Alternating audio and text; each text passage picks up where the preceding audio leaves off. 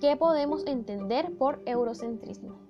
El eurocentrismo es una tendencia que sostiene valores culturales y sociales de Europa como centro del universo, que constituye patrones como modelos universales en la cual las demás culturas son desconocidas y despreciadas.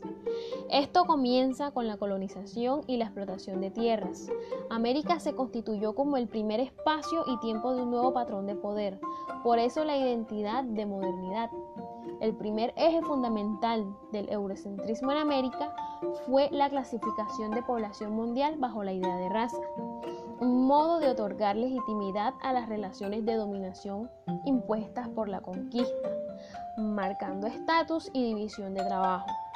Por ejemplo, los indios como servidumbre, negros como esclavos, los blancos europeos que tenían cargos importantes como civil, político, militar y administrativo.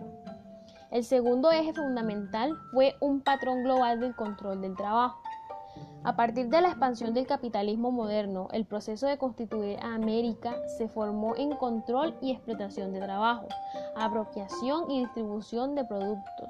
Se articuló como capital salario, los europeos, por ser superiores y civilizados, se creían dignos de un salario, mientras que la raza inferior, por estar dominada, fueron considerados indignos de un salario.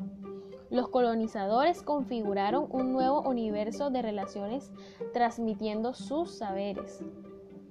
En primer lugar, privaron a los colonizados del descubrimiento cultural propio que les resultaba apto para el desarrollo del capitalismo y en beneficio del eurocentrismo.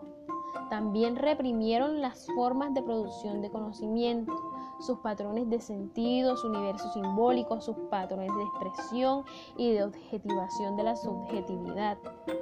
También hubo imposición de cultura europea a los dominados en lo que fuera útil para la reproducción y la dominación, en el campo tecnológico, material y la religiosidad.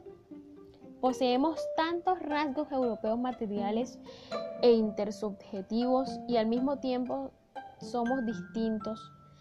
Ya emancipados se reconoce la cultura y se logra salir poco a poco de las riendas de europeas que aún quedan en nuestro sistema social. Es necesario la transferencia de conocimientos a todo, a todo el mundo e ir más allá del entendimiento, ya que todos somos necesarios. Una forma de demostrar la diversidad de nuestro país puede ser a través de nuestros propios recursos naturales que se encuentran enriqueciendo este país.